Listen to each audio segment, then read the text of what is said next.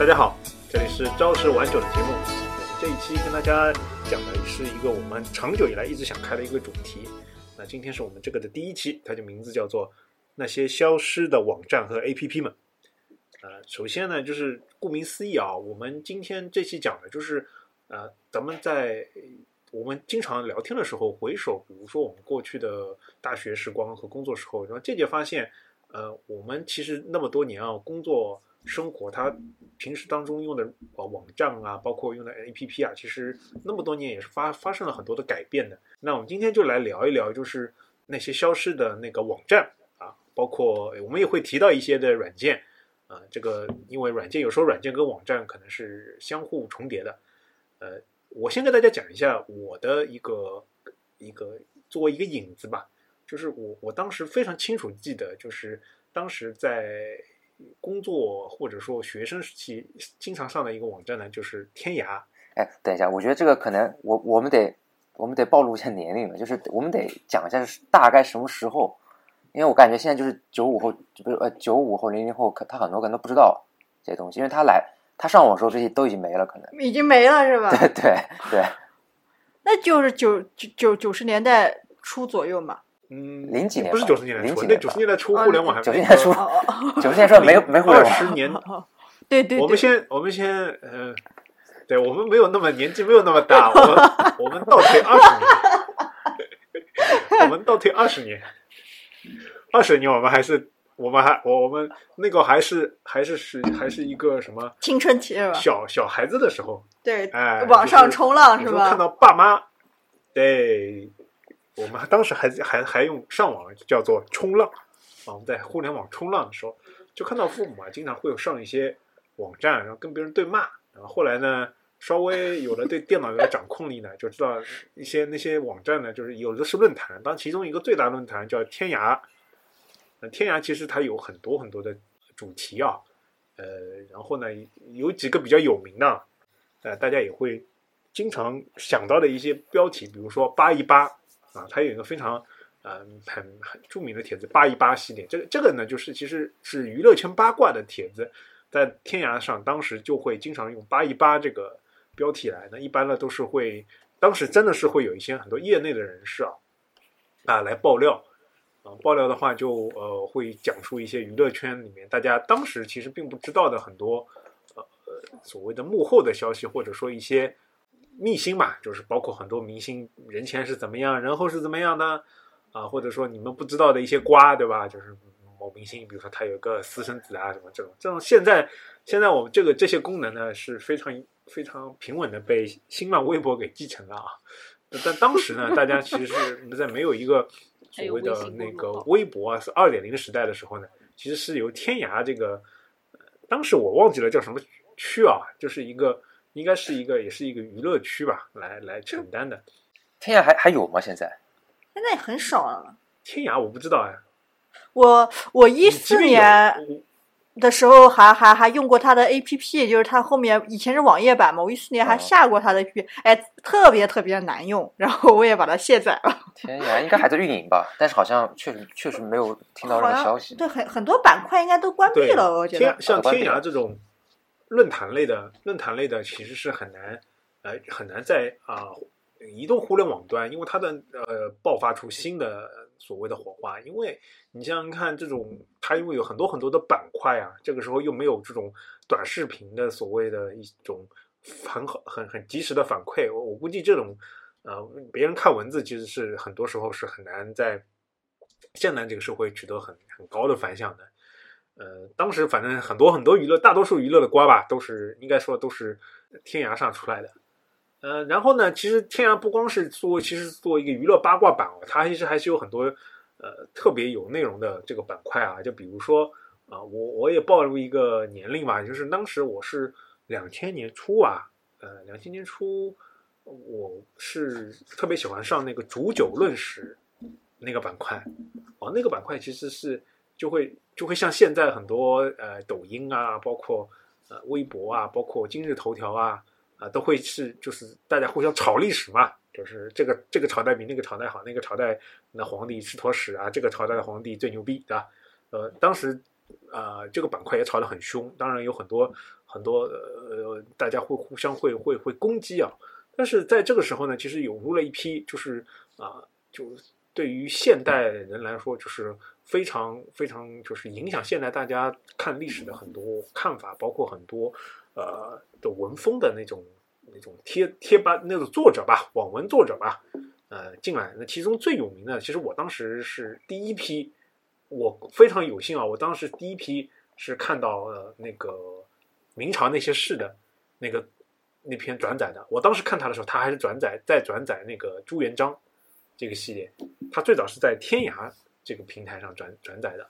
啊，当时就非常一下子就非常非常火啊！那个在天涯的天涯那个帖子就是巨长无比。然后呢？其实，在那个板块，在他进来之前呢，当年明月进来之前呢，其实也是有好几个作者，就是在那边其实是很有势力的啊。包括其中包括有一些作者啊，他他就看不惯那个当年明月一下子抢了风头嘛，所以也有一些现在的饭圈行为啊，比如说号称自己的支持者在那个天涯，就在当年明月的那个帖子下面刷尸体。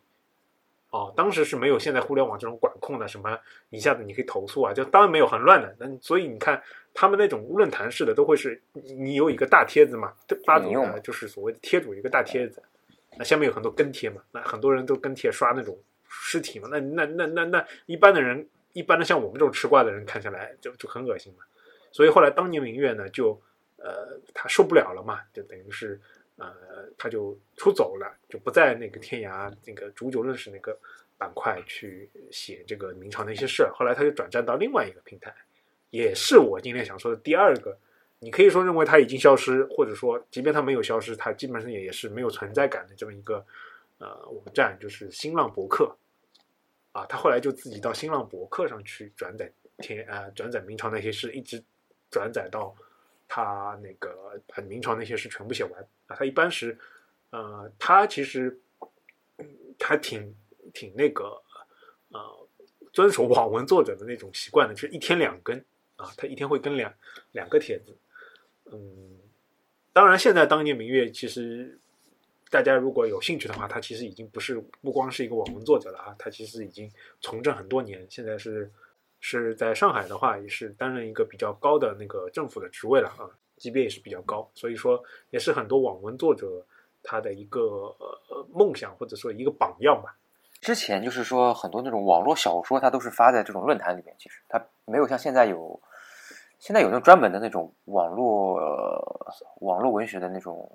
那个网站吧，还是 A P P 之类的？现在网络文学其实一直都是有晋江和起点嘛，啊，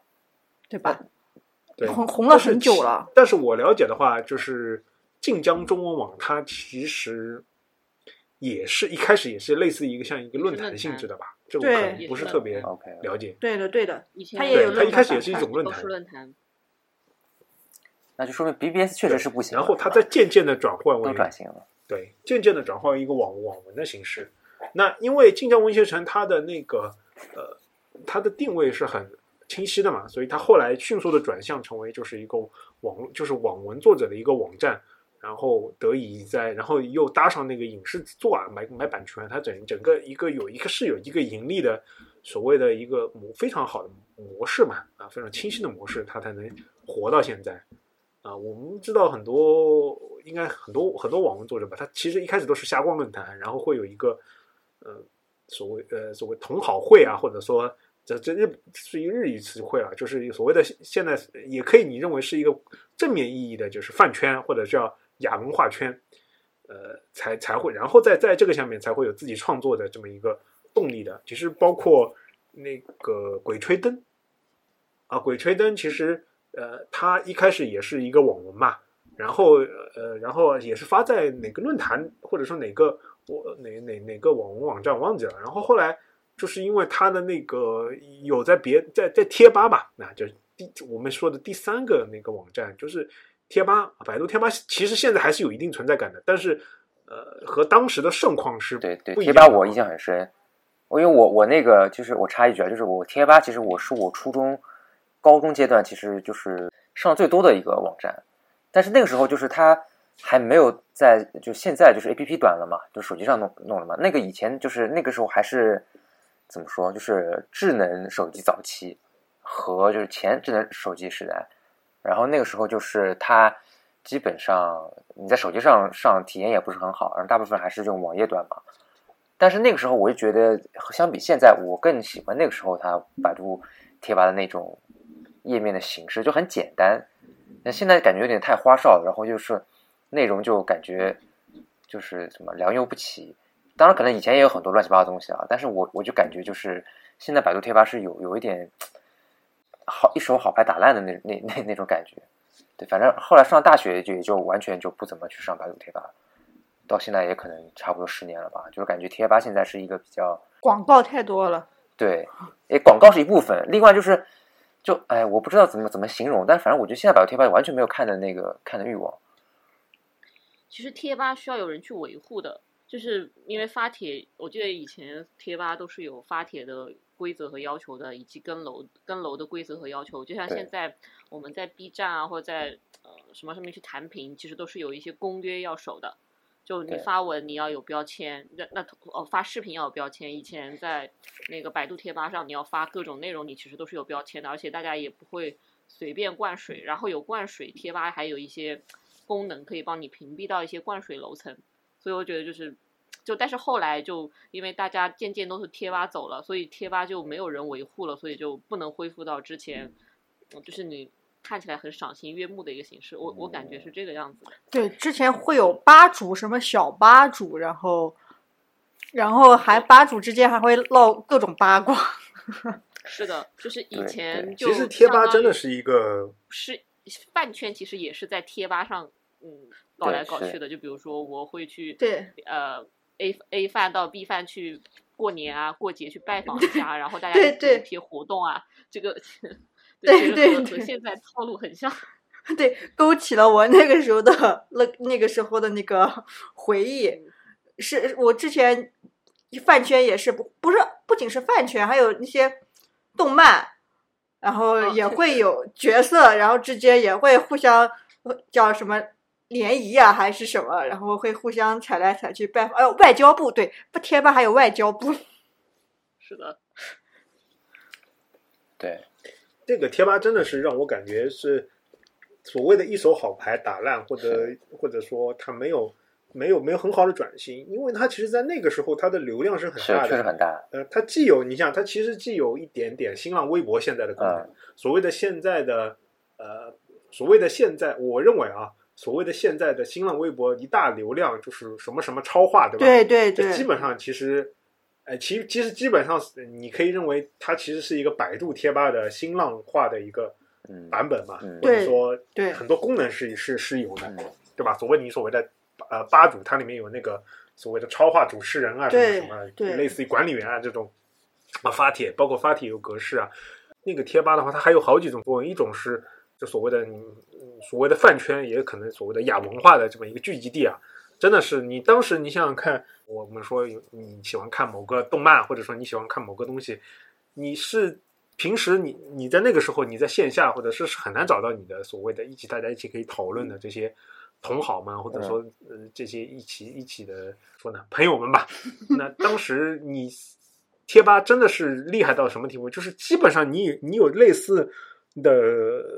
乐呃兴趣或者说爱好的话，你在贴吧你绝对是能找到这种呃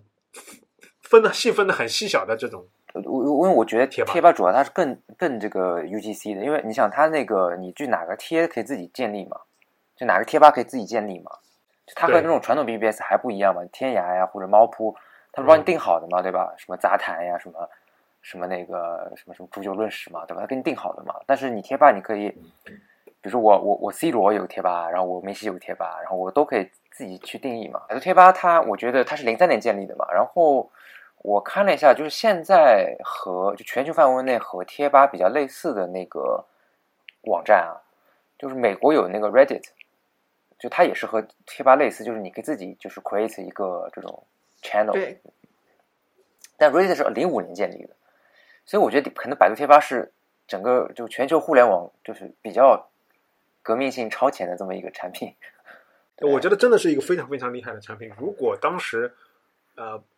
所谓的百度或者说当时那些战略者们，如果把它当做一个嗯、社交或者说以用流量的思维来运营的话，我估计现在呃它应该是兼容了微博加上嗯各种论坛，以及那个有可能还能吃掉那个呃 SNS，就是那个微信的这些很多的流量的这么一个大 APP。我觉得真的是非常厉害。对，还可以兼容，还可以豆瓣小组。对，就是豆瓣可能也活不下去。我觉得百度贴吧如果厉害的话，真的是因为当时比如说呃呃，对，我豆瓣也是，豆瓣群和贴吧差不多，你想对吧？差不多。啊，对，但是豆瓣很明显嘛，它的它的那个流量就没有那么厉害。其实百度贴吧它当时流量非常厉害，就是你们知不知道那个百度贴吧第一贴吧，那个魔兽世界吧，嗯，就这个吧牛逼到什么程度呢？就是他当时好像是谁谁谁呃什么喊你回家，对，喊你回家吃饭。贾君鹏，贾君鹏，哎，贾君鹏就就就就这个啊，就魔兽世界停运啊，他们魔兽世界贴吧就发了一一个什么这个话，他都能都能就是流量冲上去。对，然后魔兽魔兽世界它是这样的，魔兽世界魔兽世界的贴吧这个贴吧是不允许讨论魔兽世界这个游戏的。啊，到后面是不允许讨论魔兽世界这个游戏，是只能聊各种各样奇怪的话题，但是是不允许讨论魔兽世界。他你要讨论魔兽世界，吧主会跟你说，我们这里不讨论游戏，你要到另外一个魔兽世界游戏吧去讨论。就真的是包括还有什么李毅大帝吧，现在这这个都是这个都是李毅吧，李毅吧。我我以前哎我以前最喜欢就是上李毅吧，但李毅吧呢是这样子，就他原来就像那个就是 VUK 这样讲的嘛，就最早李毅吧他那个审核很严，就是你要加入发言的话，他要求很严格，不光是你要有，比如说你你的那个呃你的那个什么注册的时间，然后你要答很多题，你有很多经验那些，然后他那个时候就是说一直维维维持在大概四万多人的用户，就一直是保持这个量，因为他想要走那种精品路线嘛。然后大概就是在一一年的时候，然后我记得那个印象很深刻嘛，百度做了一个改革，就是贴吧，就他那时候就是变成了一个叫贴吧什么会员等级制，就是说整个就是原来各个各个贴吧自己的一些 policy 啊，就是很多是自己定的嘛，就怎么样能够加入会员是每个吧自己定的，嗯。那个就不做不做数了，好像就整个就是按照一个统一的有个什么会员等级，然后那个像李一吧就马上就就从四万人变成大概四十万，然后一百四十万，然后现在可能现在可能第一大吧吧，可能比百魔兽世界吧还多。然后，但是呢，就是你能明显感觉到，就是它这个之后整个的这个质量啊，或者讨论的那些话题啊，你你就和原来就就不可同日而语了，就就就这个事情就已经变得很不受控制了。我感应该应该应该有很多贴吧都是这样子。啊对我我感觉就是，呃，当然我们没有，我们今天不是说主要是分析百度贴吧这个 A P P 啊，但是其实它真的是就是挺可惜的真的挺可惜的它有了很有了很我们现在很多经常使用的 A P P 或者网站的这个功能或者影子，或者说它的核心功能，甚至比现在还好啊，所以真的是非常的惋惜。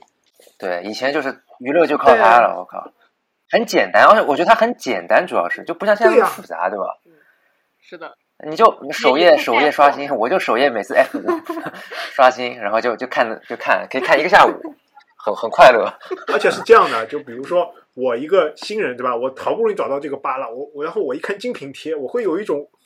就发现了宝藏的感觉。精品贴是的就是的这种质量至高啊，这是 哎，现在真的没有，现在都没有这种这种平台了。对哎，我当时真的是，比如说我我当时那个时候喜欢《灌篮高手》嘛，就过了很多年，然后我后来后来突然之间有一天去在百度搜，那当然那个时候《灌篮高手》是九几年的事情了嘛，小时候读书的时候没有这种，然后后来工作了之后，突然间搜到贴吧，然后进去，然后就会别人给你发很多什么巡礼啊什么。啊，包括各种精品贴子，哇，你就觉得我、靠，这简这真是宝藏啊！啊，包括还有什么柯南的贴吧，然后给你分析哦很多、很多很多那个主线主线还有很多，当时还有，当时对，还有当时还当时里面还有 CP 互互掐，还有就是比如说柯南跟灰原的 CP 跟新工藤新一跟毛利兰的 CP 互相掐，就现在所谓的这种东西，其实我觉得。呃，在微博啊，或者在很多它的那个现在的那个社交的 APP 里面的东西，当然在百度贴吧都会有。当然，我们这边就会过渡到，就是说，呃，后面几个，就比如说呃，校内网，哦因为哦因为就是当时我记得，就是贴吧火了之后嘛，就是有很多很多那个是一个是这种所谓的同好会嘛，或者说饭圈，或者这种，还有一种就是个人生活的分享。就我记得我有一个同同学是他去的加拿大，他去加拿大读大学，之他那个时候他就开了一个贴吧，然后就跟我们那些原来的朋友嘛，就是一起分享啊交流他在那边的生活，就是这种分享的圈子嘛。那后来这个时候就突然之间就有一个火了嘛，就是校内网，呃，然后那个我们就是突然之间就会去注册很就注册自己原来的什么小学啊、初中啊、高呃高中对吧？然后就会找到我们自己以前的，比如说这种同学，然后大家还有还还还还会沟通嘛。这我感觉应该是在微信之前第一波，就是找到自己以前失联的这种同学的那个事情吧。校对校内网后来叫人人网嘛，就是它其实就是其实我感觉它的鼎盛时间和那个贴吧的鼎盛时间差不多，就应该都九五前吧，八零后的尾巴那一段到九五九五年之前的那些对，就是反正就我们是那个时代的嘛，就是我是那个大概，呃哎什么时候啊？我记得是高中的时候吧，然后其实那个时候就是 Facebook 也其实刚出，好像呃出了出他了几年，它应该是最早的那个像素级抄袭 Facebook 的一个案例。对对，但是其实我们后来感觉到，其实它各个功能其实做的比 Facebook 会好一些。你 Facebook 现在来讲，我个人觉得都不是特别好用的一个软件，一个一个一个平台。就就嗯，就感觉一个也可能是因为那时候校内网它可能做了很多那种呃本土化的一些东西，就是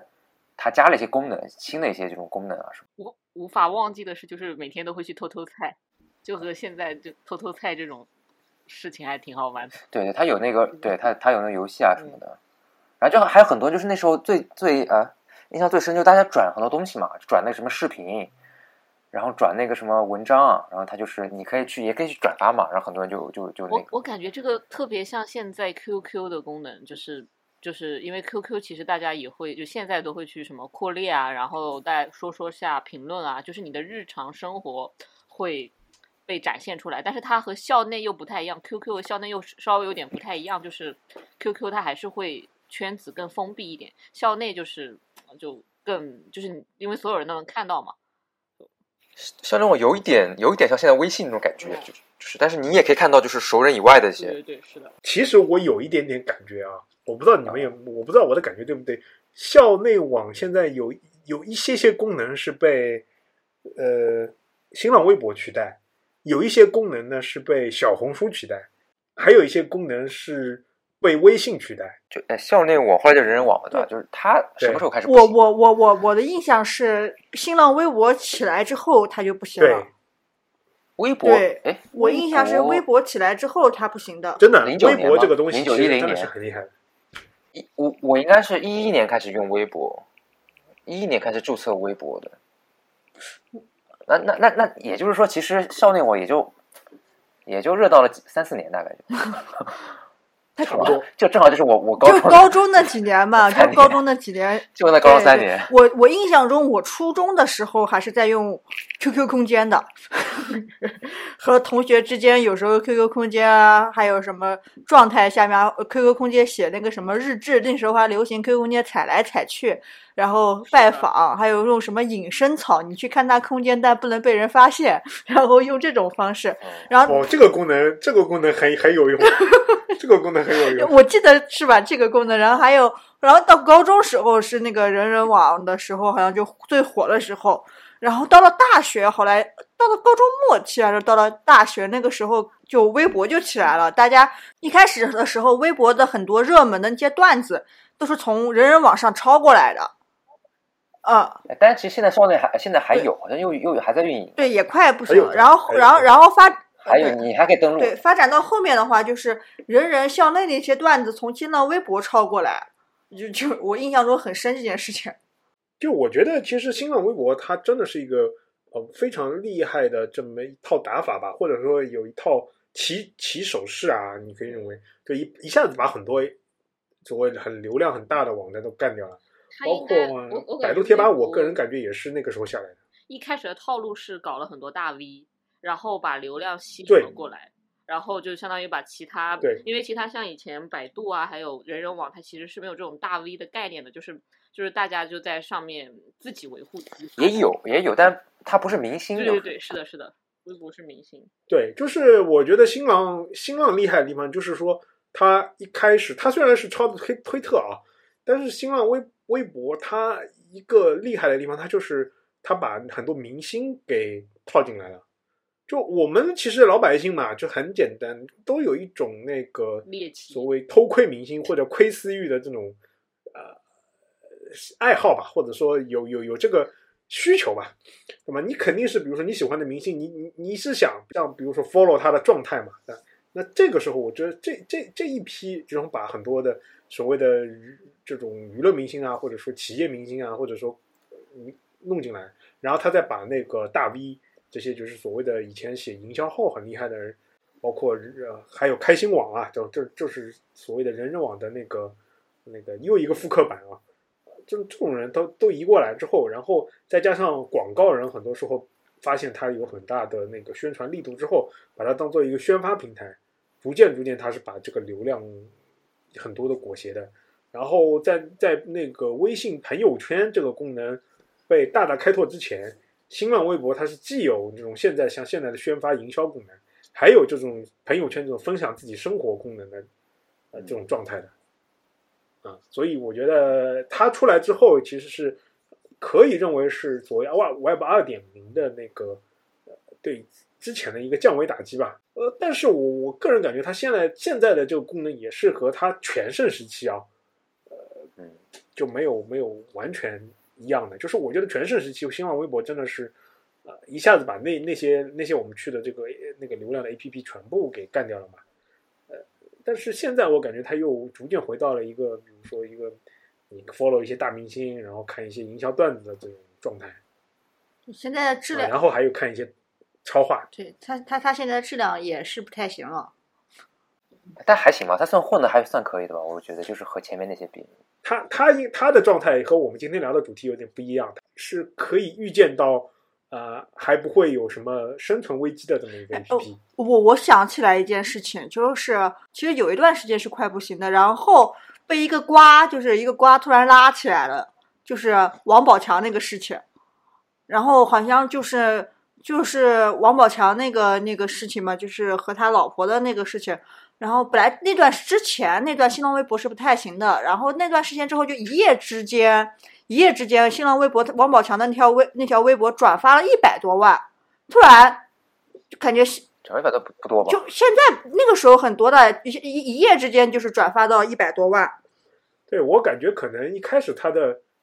它的功能就是，就像那个阿汤说，它一开始的功能可能更更偏向于现在那个朋友圈的一些功能，但是在这个之后，他明显发现了，就是在他的娱乐圈是有一席之地的。对对对，然后后嗯，就是那个超话话题啊什么这些，就是还有什么对那种榜单对对，后来现在我感觉更像，其实现在的用户，我有时候看着其实更像就是又变成娱乐化，就是那种饭圈明星的一个一个一个，我觉得用户是比较多的一个地方了。对然后那他那他就不算就传统那种我们说的那个社交的那对对那个他他现在社交属性很淡的，对他现在很淡了，嗯就现在就是又开始对宣发，然后那种哎软明星呀，然后饭圈呀，他的用是是重度用户的。然后现在的话，他的宣其实他现在的宣发的那个，慢慢的他的宣发的地位其实已经开始有点被抖音替代掉了。对，那说到抖音呢，就是我我们要说一下，就是说，呃，它其实到了另外一个领域，就是我其实也在想啊，就之前我们说的那么多都是偏文字类的嘛，那抖音的话，哦其实就是我们已经进入了新的一个，就是所谓的视频类，或者说音视频加音频类的。我们从那个百度贴吧或者那个时候那个年代到现在，其实也是经历了很大的转变的，对吧？因为视频那个时候网对就是视频或者音频吧，就先说音频啊，啊就那个那个时候，哦，先先说音频是吧？好的，哎，先说音频，啊，那我能想到就一个音频就是一一个已经倒闭的一个，就是虾米网、虾米音乐 我我本来也想虾米音，乐是倒闭是的，是的是的倒闭的是的是的是的，啊是的。对，然后我就记得，哎，他是不是那个千千静听的前身啊？还是不是？呃，有点忘记，但但千千静听反正我还更早一点，好像比他更早一点。对，反正我我我当时就是也也倒闭了，好像。呃，当时听音乐就是在首先想说，就是一开始大家听音乐都是买呃盗版的 CD 嘛，对吧？后来电脑普及了之后就，就哦网上我要插一句，就我我那个我觉得最早是那个，最早是那个百度可以下载 MP 三，我觉得是它当时百度是可以一搜战战胜各种 MP 对三，我觉得它甚至是那个它战胜 Google 的非常关键的一个点，就那没有版权嘛，那时候没有什么版权这种东西，它可以搜 MP 三，可以下 MP 三，更早之前，零零六年之前应该是，就百度把 MP 三当当做一个一个一个 tag，它专门有一个 category，就是叫是 MP 三音乐什么，你就可以下 MP 三，我靠，无敌了那时候，然后可 真的肯定没有任何版权，肯定没有任何版权，肯定没有任何版权。那时候就然后下载下来，然后自己太早了，太早了。那时候就是无版权时代，然后什么都可以下，我感觉。对，但是那时候我觉得百度它自己整合之后，我感觉就是你对 Google 就是一个很大的一个那个优势，因为那时候大家很对因为很多都是谷下音对，因乐啊为 Google 是禁掉禁掉 MP 三的，Google 是禁掉 MP 三下载的，因为那个在国外是有很大版权问题的嘛。对。那个当时百度是你这样一提醒我，真的是这样的，百度是是有一个 MP 三的 tag，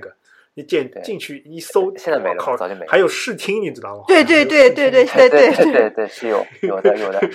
你就怕你，你还他还怕你下错了，你知道吗？就有一个试听，我就觉得真的很牛逼。它还可以页面页面播放，页面播放，页面有个播放，然后下载下来，对那个下载下来，然后就放到自己的那个 A P P 里面去听，包括那个后来的虾米音乐，其实很多东西应该当时也是没有版权的。没有版权，都用户自己自己自己上传的嘛，自己上传资源啊什么的那时候，嗯，对，确实啊，反正反正后来后然后那后来就是有版权了都不行了，就有版权都死了都死了就是除了有版权，还有一些是自己作死了。就是除了有天天静听之前，还有个天天动听嘛，它也是那个音乐软件。然后后来后来就被收被被阿里收购之后，然后是天是天天静听还是动听啊？哪一个被收购？反正就是天他他天天动听，然后被阿里收购之后，然后我那个时候就就追星的时候，他突然有一天，他就是那个高晓松，然后加入阿里嘛，然后说让他去管娱乐业，然后他就把那个天天动听就变成阿里星球了，然后那个阿里星球就像就是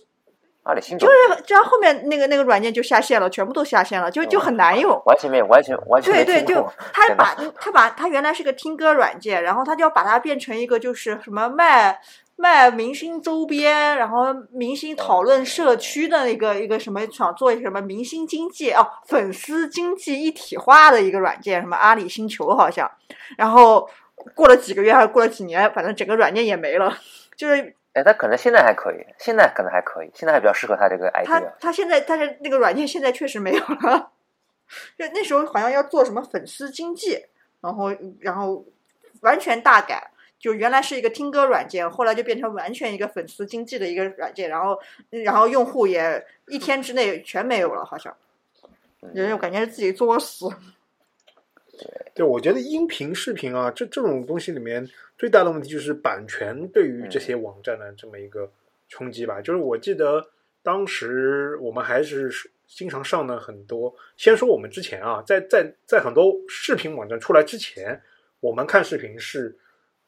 是那个下载的，对吧？然后因为视频呢都很长，所以我们都是用下载软件下载的。就一开始学校的时候，嗯。是会有一些 FTP 的网站嘛，是吧？FTP 的站点，出了出了学校之后，就用的最多就是所谓的 BT 种子下载，用了好几波那个软件吧。就我用过那个 FlashGet，叫什么网际快车还是什么的，网呃网际快车红的那个 logo 的那个对，我有印象对，还有还有那个网，还有什么 BitCommit，什么网络什么彗星啊什么的，反正都是下载用 BT 下载的。对，啊，比特彗星 （BitComet），呃，还有什么？还有，然后就过渡到那个迅雷了，就是迅雷，嗯、当时当时迅雷还没有开发自己的那套吧，呃，还是当然，它现在还是支持 BT 下载啊。总的来说，就感觉那个时候要下一个东西，真的得下半天。对我我的那个我的经历是一开始就是就百度这些就什么直接下 MP 三就不不说了啊，我那时候一开始是那时候有什么电驴，现在就零零后都不知道什么。现在还有，但是用的人很少。电驴还有吗？有的有的。但因为电驴它有一个特别的点，就是电驴它那时候我记得有一个它有个网站，就就是大家可以搜那个资源 email 网站，对，就什么那个不是呃叫什么 Very CD 还是什么，反正它有个网网站。哦，Very CD，对，是他是他自己出的，还是说就是大家就是为爱发电然后搞翻？应该也是一个类似于大家把一些资源链接链出来的嘛。对对对，但是那个就是给我给了我很多那种输入，你知道吧？就是说，比如说它有音乐啊、电影啊，那时候就是还还有很多这种很特别文艺或者特别那种非那种主流的那那些东西。那时候就很有意思嘛，就会你会去，他会给你的一些推荐嘛，你也可以自己会去看嘛，就是有哪些什么别人传上去的资源啊、新的这种呃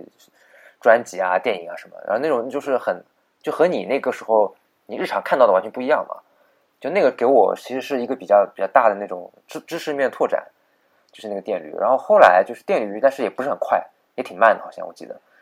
后来就是那个 BT 下载嘛，就是那个 P2P 的那个，然后就是就是呃网际快车啊，什么比特彗星这这一类。后来后来好像这个歌也也也也都没人用了，后来全部就是就是迅雷。然后迅雷好像应该是我记得一开始迅雷有一个不好不好的地方。我一开始真的记得迅雷有个不好的地方，就是它真的会把网网网就是网络的这个流量全部吃光。啊，就反正我记得当时那什么时候我在国外，反正和几个人合租，我都不敢看迅雷，你知道吗？我一开迅雷，我们是有是有 有对，就反正我们室友的所有的网速就全部宕机，就感觉很不好意思。对，但后来后来这些也都 BT 下载现在都没了吧？还有吗？可能还有，就是 BT 下载现在还是有的，还是应该现在不都是那个？现在不是网盘了吗？网盘和 BT 不是它一样吗？嗯，不一样吧？感觉不完全一样，感觉还是有很多 BT 下载的那个。当然，网盘也是一大的一大块。然后其实那个时候网盘有为主，对，嗯，那个时候网盘也有很多的。当然不是是说现在只有百度网盘和那个。呃，那个那个阿里网盘就这么几家。其实我当时候用的比较多的是 Rainfile，不知道你们有没有用过？什么什么叫什么？一个 Rainfile，不知道你们有没有用过？因为很多资源其实并不是公开的，就是你比如说你加入了某个百度贴吧、某个 BBS，然后你想要获得这些资源。你其实需要去回帖，或者说加到他们那个组里面，然后他们再把对应的链接以及密码发给你，才能拿到对应的资源。就否则你是拿不到的。就就你们刚刚说的，其实是可以公开搜到的资源，还有一些非公开搜到的资源，你就需要去，呃，就我就通过 refile 下的。对，大大那就和现在那个百度云差不多是吧？对，和百度云差不多。哦哦哦。但是就还没有没有没有百度云那么好用吧？就是。但是但是那个时候主要就是用 Refile，然后接下来就是新浪网呃呃对新浪网盘，然后新浪网盘主要是下小说，因为它存不了太多。我我我是用这两个用的特别特别多，因为基本上所有资源都是从那个上面下的。呃，无论想跟的动漫啊，都有内部推荐。对我新浪网盘，我记得我也用了，叫新浪微盘，好像是。微盘对对对，它这个盘好像是就是容量不大，但是特别好是什么？有很多呃盗版的那个电子书资源特别好。对，每次我想对的对的看看什么书，就是就是说想迅速学习什么书啊，我就去去搜一搜，然后当时很多链接都是新浪微盘，然后一下载来，哇，这 PDF 人家给你给你做的，我靠，这太好了！这当时一本书也挺贵的，而且看完还占地方，你知道吗？对。是的，感谢他提供那么多 PDF，现在估计很多资源就找不到了，都拿不到了，对，都都都没有。我我我那时候还记得有一个叫幺幺五网盘，好像那时候还是挺挺挺多人用的。对，幺幺五一度还是倒闭了。幺幺五一度是说明网盘的最大的份额吧？但是后来我是跟百度的人聊过，他们说百度就是网盘最大的问题也是不赚钱，就是放很多东西嘛，然后就不赚钱。所以只有也只有百度那么大体量的这个公司，然后能够撑下去，哎，然后撑到把别人都占掉之后。我我现在用百度是付费的会员，一九八一年。啊，我也是百度付费的会员。哦，贼贵！你不付费，你那你不付不付费，它没有没有速度，没有速度，真的没就几十 K 速度。迅雷也是然，后迅然后你一雷后面也费，哇，这个速度很快的，嗯很快的，他肯定给你限流了，肯定是给你百分之一百给你限流。百分之一百限流。那个迅雷后面也是啊，是也都是那种下载软件，都是都是给你要开什么那种会员。迅雷也是的，对，当然当然，我是觉得这个也没无可厚非啊。我现在想想也无可厚非啊。那你别人给你存作为一个大仓库啊的这个，你你他他得想办法赚钱啊，对吧？这个你又不可能，你用的空间都是免费空间，或者说你买的这些空间一次性的，你这个怎么持续收费呢？也只有通过收会员的形式。嗯，然后这个说到网盘呢，我们就要说到一个它的一个难兄难弟，就是视频网站。啊，就我们从那个下载的年代就过渡到了第二个第二个世纪元吧，对吧？就是大量的盗版的视频就出现在各种各样的五花八门的网站上。那等一下，我我我我想再再补充一个，就是呃，应该是这两个之间，就是那时候下嘛，比如下美剧啊什么，那时候就是我记得有那个，就为什么是鼻涕下载？它下载下来都是那个 RMVB 格式，不知道大家有印象没有？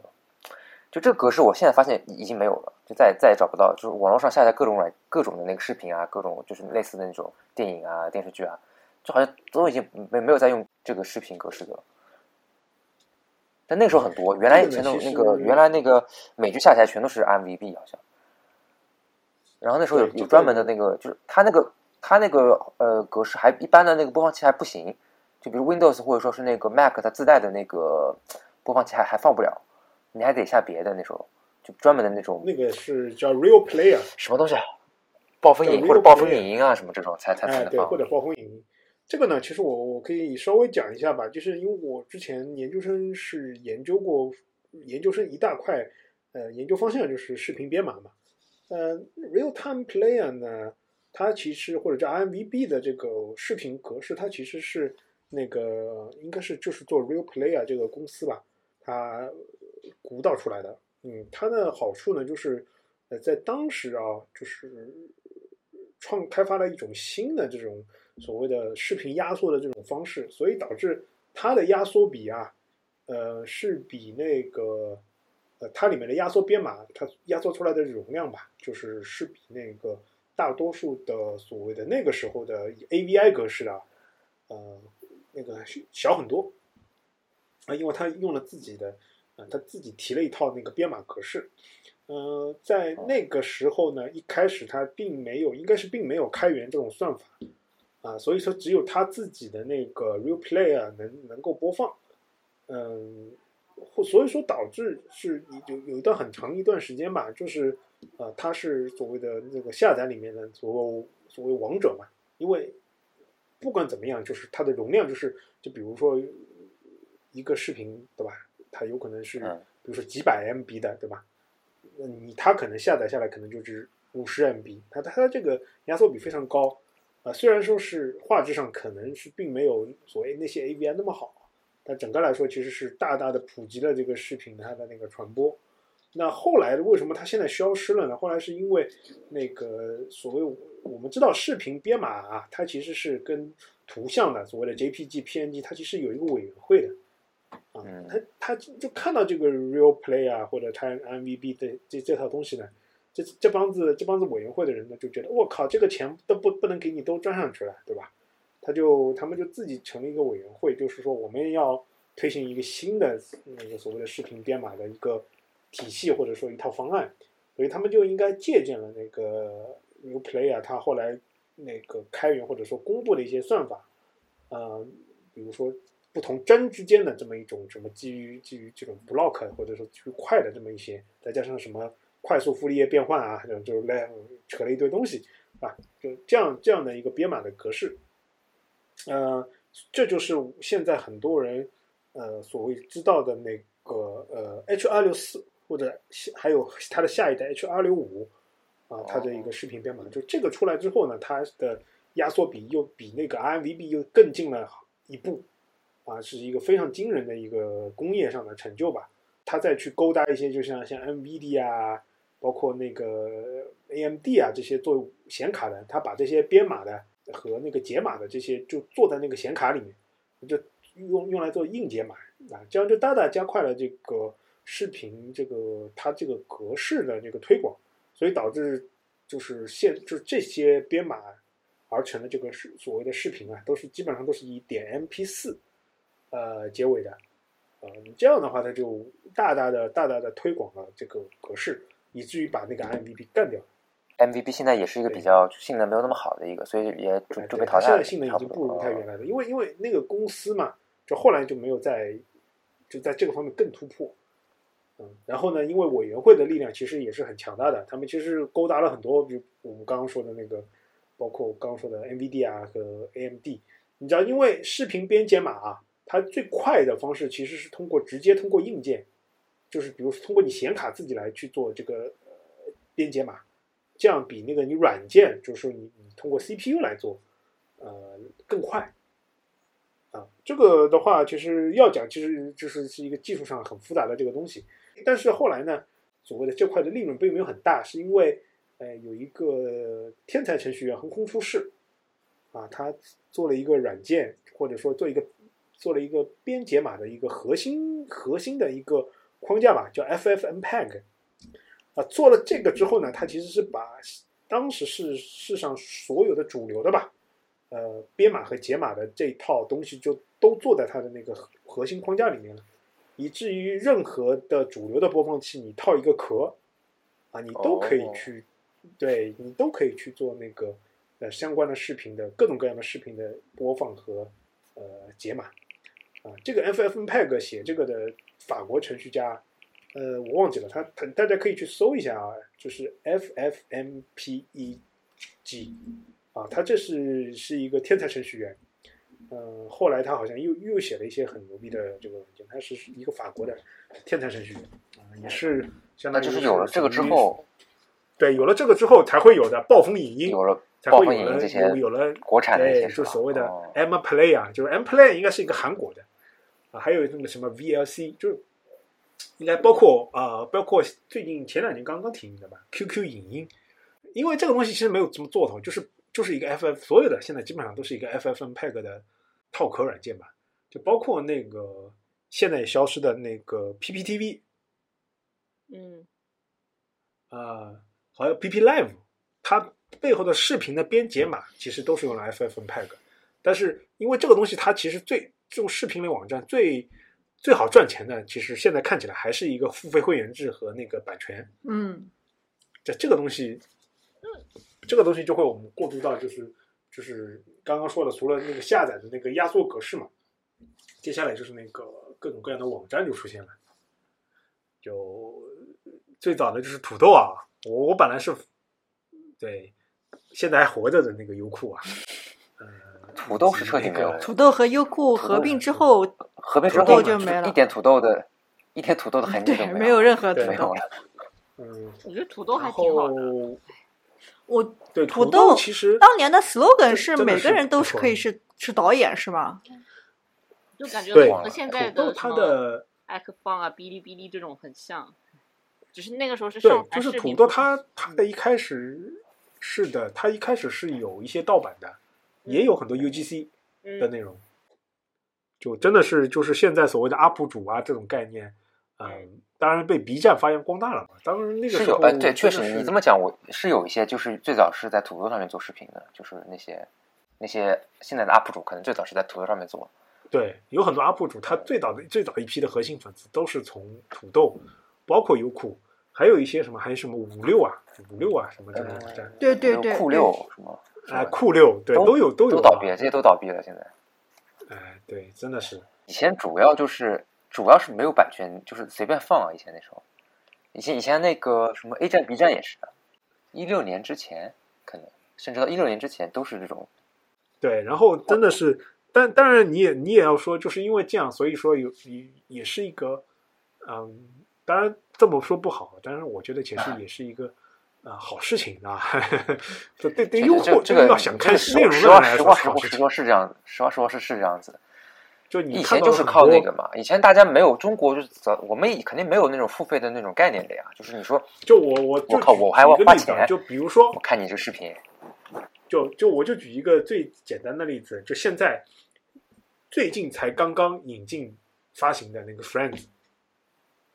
啊，Friends 嗯大概是现在大概是出了第四季还是第五季啊？各个平台。哦，嗯嗯嗯，那我就想问，就是那么多人看是 Friends 的粉丝，那那他们是从哪里看的呢？还不都是从那个 盗版的那个所谓看的盗版，然后人家字幕组辛辛跟辛辛苦苦给你做的字幕，对吧？你才能够去看到那个在应该是应该是在 Friends 很多都是近近乎于同步的吧？啊，包括包括很多当时，包括现在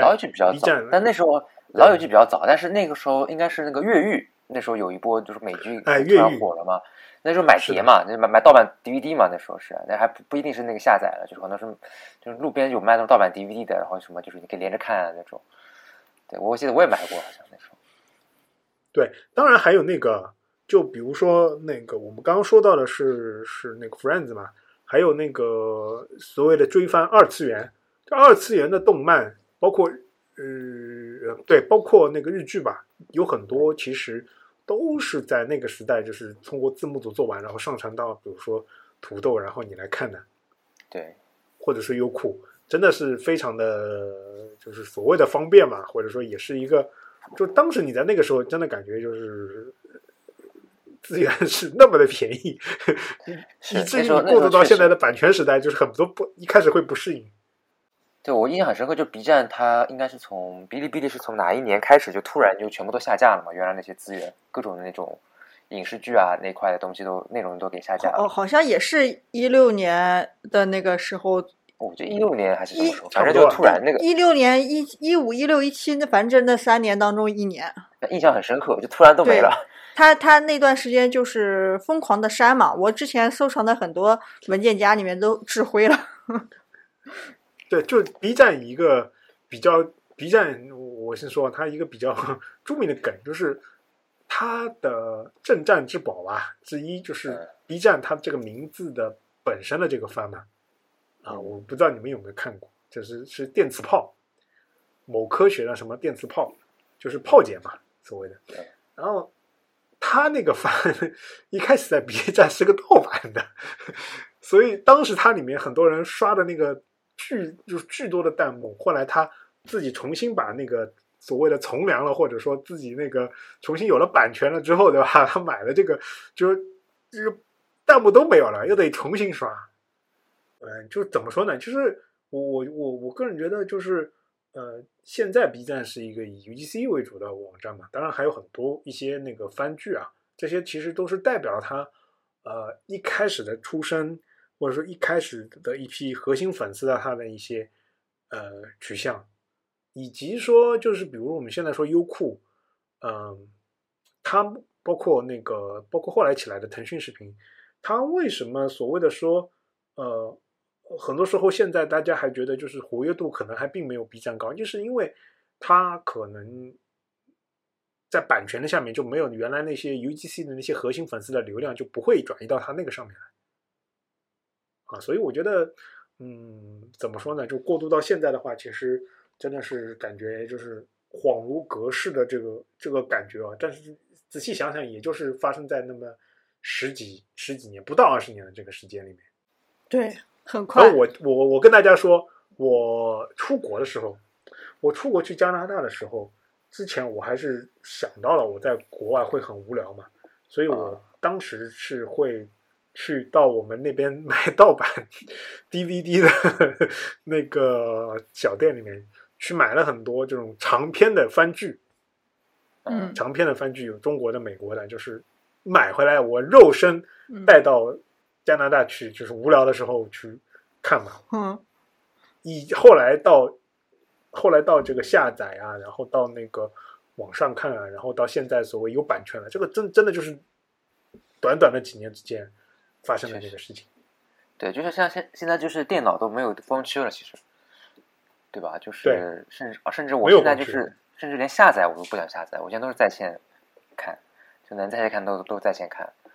就甚至连成比如说像以前那种什么找什么种子啊、找资源下载，我都已经懒得做这些事情，就我能够在在线看到那就在线看吧，嗯 就反正这个习惯还是变得蛮大的。就是以前也没没有那个没有这个能力啊，就是以前那个网速啊各方面就就不不不不足以支撑你，比如在线看一个这种高清的视频。其实，当时我记得下载有的时候要呃，有的时候我记得最龟速的时候，我我们当我当时是什么读书的时候，然后我早上起来，然后把那个开开开起来，呃，开起来之后，然后我去上课，上完课，然后下午回到寝室，然后看一看百分之二十，你知道吧？然后然后继续做自己的事情，然后睡觉的时候电脑也不关，第到第二天早上起来，哎，发现差不多了，就就是这种这种归宿。然后然后你你你其实下的下什么呢？下的可能是日剧还是美剧？你看一看，可能也就四十分钟，你知道吧？我要下下要下几个小时，真的是。呃，而且他那个时候会卡住，好像我记得是，反正有个什么讲法的，他那个当然，当然，其实我觉得，我现在突然想到啊，就是，嗯，但是那个时候可能视频是这样的嘛，但是音频又是另外一回事。嗯音频这个 MP 3真的太方便了，那是不是我们那个时候所谓的华语音乐，呃，兴盛的这个原因，一部分和很容易能够搜到也有关系。当然，可能歌手也不一定赚钱，但这这个我我不是这个圈子的啊，可能我呃还没有仔细分析过，但是我隐约觉得可能时间还真的是有点重叠。但是我们一般来讲是反过来的，都认为就是 MP 3 导致了这个音乐市场不行，对，但是我我仔细想想，就是百度它能够搜 MP 3的这个下载 MP 3这段时间，可能嗯是反而是华语音乐 非常鼎盛的时候。